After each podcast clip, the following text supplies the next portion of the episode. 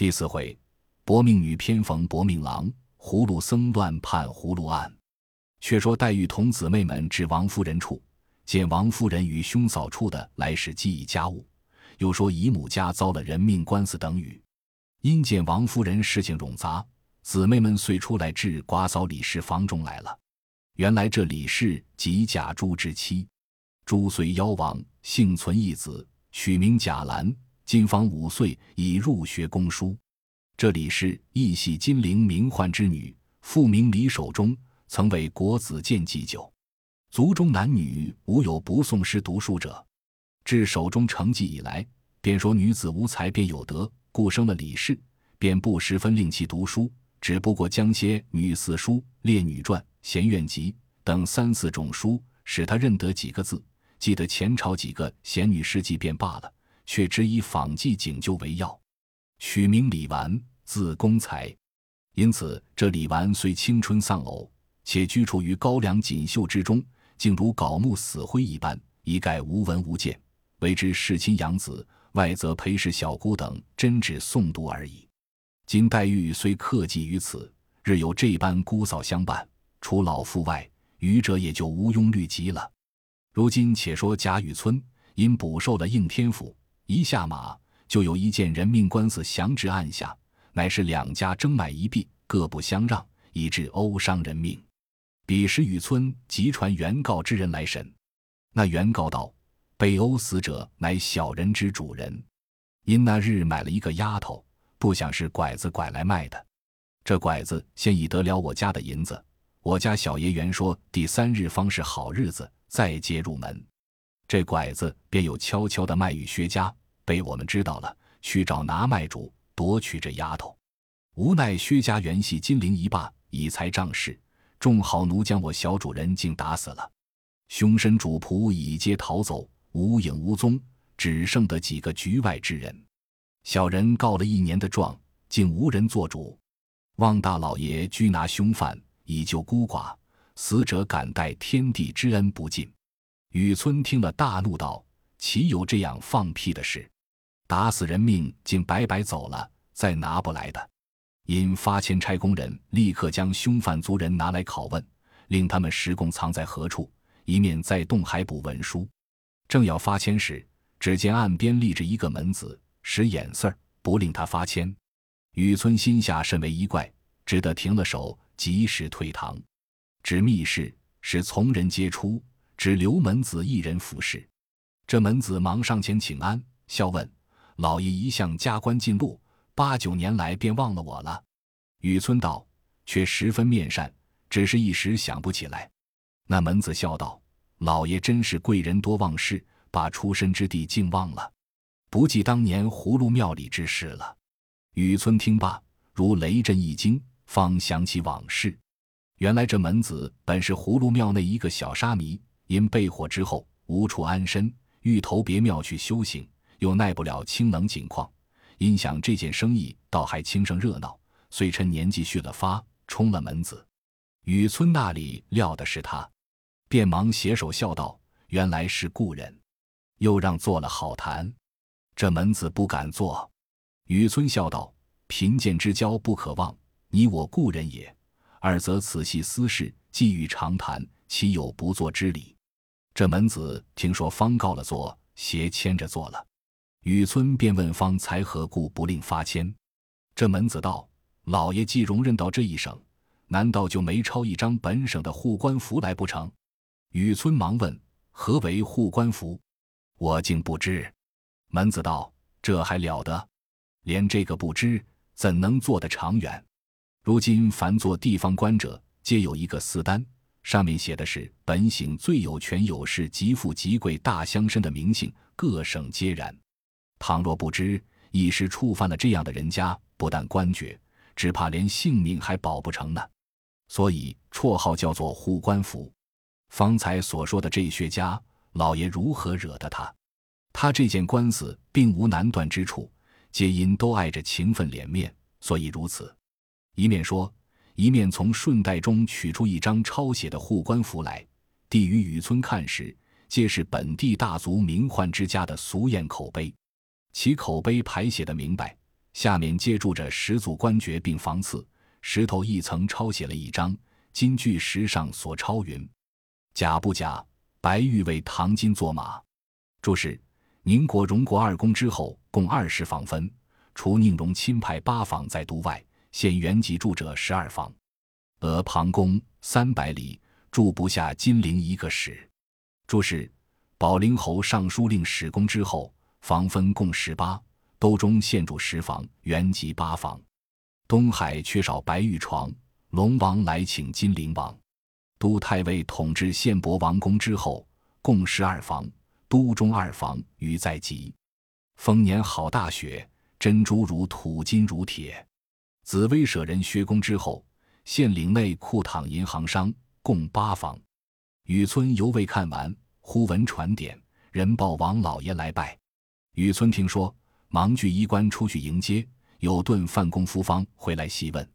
这门子道：这四家皆联络有亲，一损皆损，一荣俱荣，扶持遮事皆有照应的。才告达死人之靴，就系丰年大雪之靴也。不单靠这三家，他的世交亲友在都在外者，本亦不少。老爷如今拿谁去？雨村听如此说，便笑问道：“据你这样说来。”却怎么了结此案？你大约也深知这凶犯躲去的方向了。门子笑道：“不瞒老爷说，不但凶犯逃躲的方向我知道，并这拐卖之人我也知道，死鬼买主也深知道。待我细细说与老爷听。这个被打之人乃是本地一个小乡宦之子，名唤冯渊。自幼父母早亡，又无兄弟，只他一个守着些薄产过日。长到十八九岁上，酷爱男风。”不喜女色，这也是前生冤孽。可巧的遇见这拐子卖丫头，他便一眼看上了这丫头，定要买来做妾。立誓再不交结男子，也再不娶第二个了。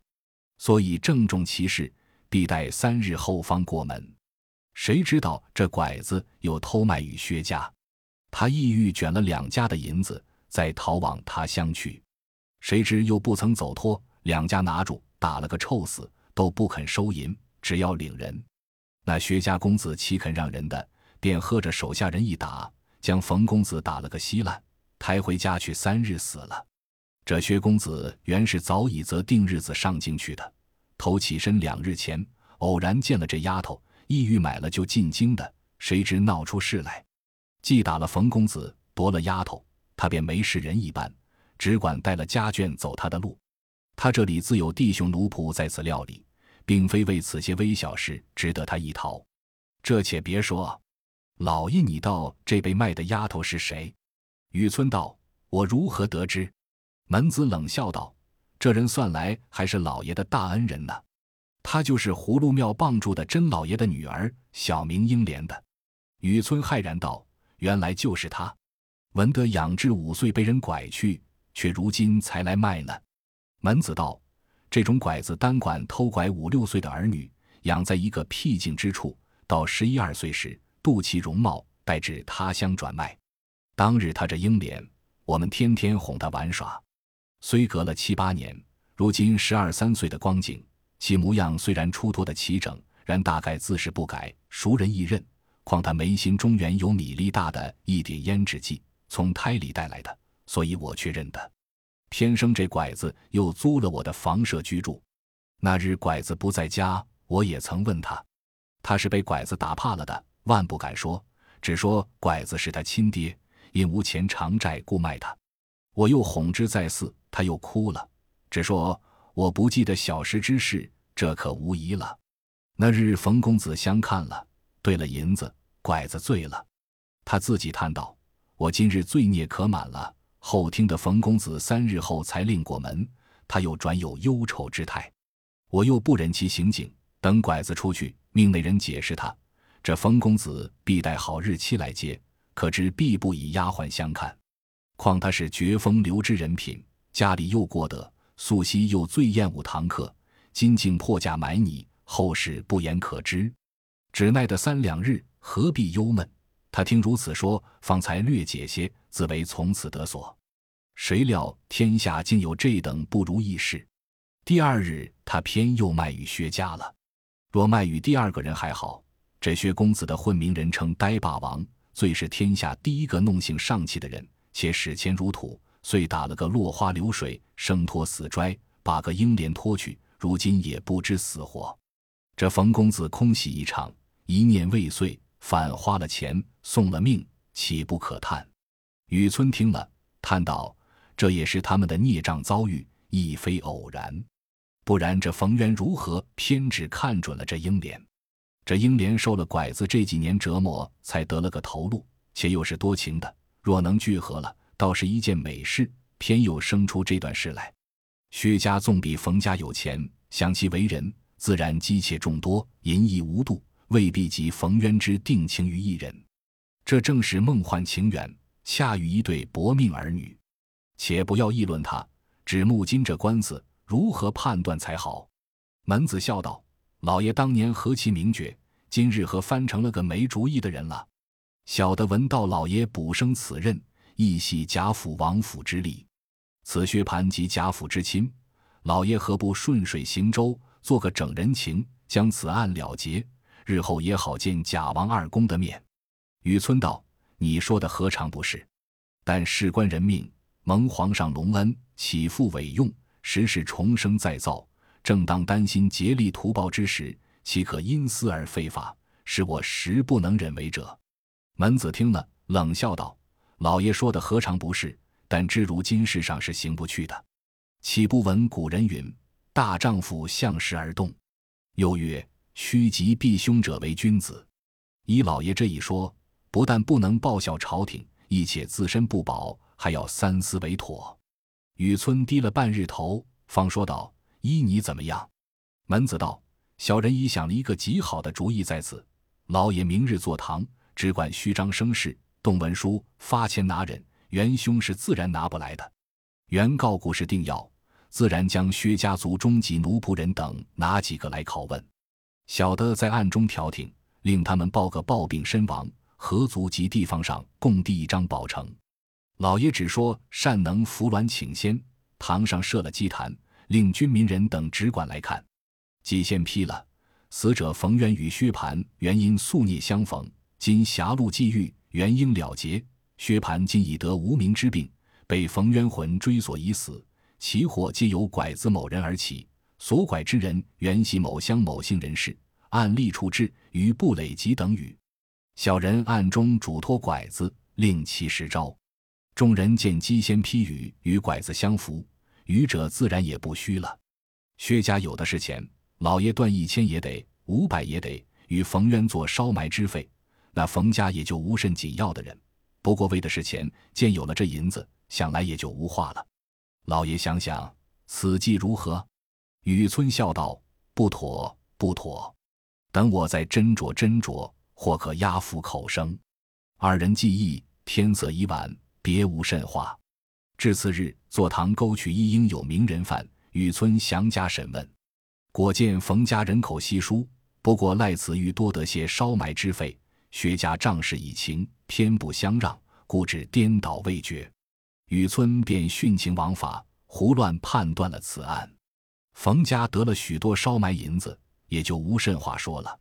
雨村断了此案，急忙做书信二封，与贾政并经营节度使王子腾。不过说令生之事已完，不必过虑等语。此事皆由葫芦庙内杀迷心门子所出。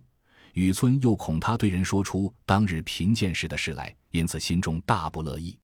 后来到底寻了个不是，远远冲发了他才罢。当下言不着雨村。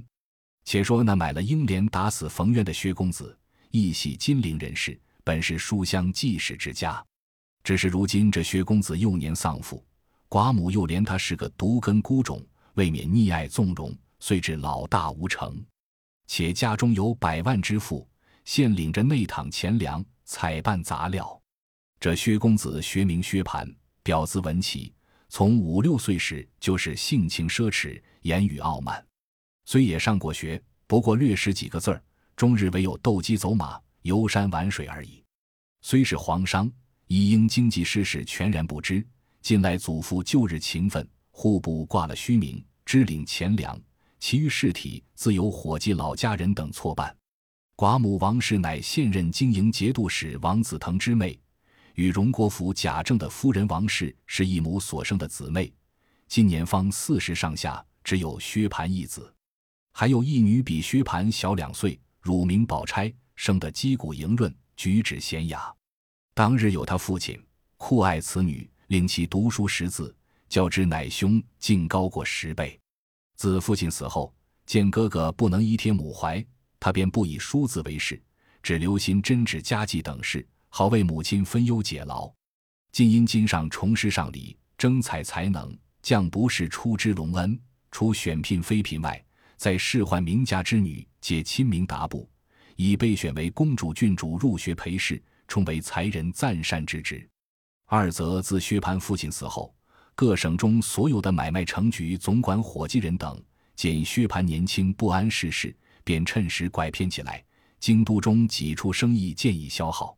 薛蟠素闻的都中乃第一繁华之地，正思一游，便趁此机会，一为送妹待选，二为望亲，三因亲自入斗销算旧账，再计新知，其实则为游览上国风光之意。因此，早已打点下行装细软，以及馈送亲友各色土物人情等类。正择日一定起身，不想偏遇见那拐子重卖英莲，见他生得不俗，立意买了。又遇冯家来夺人，因是强喝令手下豪奴将冯渊打死，他便将家中事务嘱托族人，并几个老家人，他便带了母亲妹子，竟自起身长行去了。人命官司，他竟视为儿戏。自谓花上几个臭钱，无有不了的。在路不计其日，那日已将入都时，忽闻得母舅王子腾升了九省统治，奉旨出都查边。薛蟠心中暗喜道：“我正想进京去，有个嫡亲母舅管辖，不能任意挥霍。如今却好生出去了，可知天从人愿。”因和母亲商议道：“咱们京中虽有几处房舍。”只是这十来年无人进京居住，那看守的人也难定他们不租赁与人，须得先招人去打扫收拾才好。他母亲道：“何必如此招摇？咱们这一进京，原该先拜亲友，或是在你舅舅家，或在你姨爹家。他两家的房舍极是便宜，咱们先能着住下，再慢慢的这人去收拾，岂不消停些？”薛蟠道：“如今舅舅正升了外甥去。”家里自然忙乱起身，咱们这功夫一窝一拖的奔了去，岂不没眼色些？他母亲道：“你舅舅虽生了去，还有你姨爹家，况这几年来，他们常常捎书来要咱们进京。如今既来了，你舅舅虽忙着起身，你贾家姨娘未必不苦留我们。咱们且忙忙收拾房屋，岂不使人见怪？你的意思我也知道，守着舅舅姨爹处住着。”未免拘谨了你，不如你各自住着，好任意施为。既然如此，你自去挑所宅子去住。我和你姨娘姊妹们别了这几年，却要厮守几日。我带了你妹妹投你姨娘家去，你倒好不好？薛蟠见母亲如此说，情之扭不过的，只得吩咐人夫一路奔荣国府来。那时王夫人已知薛蟠官司一事。盔甲雨村旧中维持了结，才放了心。又见哥哥生了边缺，正愁少了娘家的亲戚来往，略加寂寞。过了几日，忽家人传报，姨太太带了哥儿姐合家进京，正在门外下车。喜得王夫人忙带了女袭人等接出大厅，将薛姨妈等接了进来。姊妹们暮年相见，自不必说悲喜交集，气笑虚过一番，忙又引了拜见贾母。将人情土物各种酬献了，何家居私见过，又置席接风。薛蟠已拜见过贾政，贾琏又引着拜见了贾赦、贾珍等。贾政便使人上来对王夫人说：“姨太太已有了春秋，外甥年轻，不知世路，在外住着，恐有人生事。咱们东北角上梨香院一所十来间，白空闲着，打扫了，请姨太太和哥儿姐儿住了甚好。”王夫人未及留，贾母也就遣人来说，请姨太太就在这里住下，大家亲密些等语。薛姨妈正欲同居一处，方可拘谨些儿子；若另住在外，又恐纵性惹祸，遂忙道谢应允。又似与王夫人说明，亦应日费供给一概免却，方是储藏之法。王夫人知他家不难于此，遂亦从其愿。自此后，薛家母子就在梨香院中住了。原来这梨香院乃当日荣公暮年养静之所，小小巧巧，约有十余间房舍，前厅后舍俱全，另有一门通街，薛蟠家人就走此门出入。西南又有一角门，通一家道。出了家道，便是王夫人正房的东院了。每日或饭后，或晚间，薛姨妈便过来，或与贾母闲谈。或和王夫人相叙，宝钗日与黛玉、迎春姊妹等一处，或看书着棋，或做针纸，倒也十分乐业。只是薛蟠起初之心，原不欲在贾宅居住者，生恐一副管约的紧，料必不自在的。无奈母亲执意在此，且贾宅中又十分殷勤苦留，只得暂且住下，一面使人打扫出自家的房屋，再做移居之计。谁知自来此间。住了不上一月的日期，贾宅族中凡有的子侄，俱已认熟了一半。但是那些纨绔气息者，莫不喜与他来往。今日会酒，明日观花，甚至剧赌嫖娼，渐渐无所不至，引诱的薛蟠比当日更坏了十倍。虽说贾政训子有方，治家有法，一则族大人多照管不到这些；二则现在族长乃是贾珍，比系宁府长孙，又现袭职。凡族中事自有他掌管。三则公司冗杂，且素性潇洒，不以俗务为要。每攻下之时，不过看书着棋而已，于是多不介意。况梨香院相隔两层房子，又有街门别开，任意可以出入，所以这些子弟们竟可以放逸畅怀的闹。因此，把薛蟠移居之念渐渐打灭了。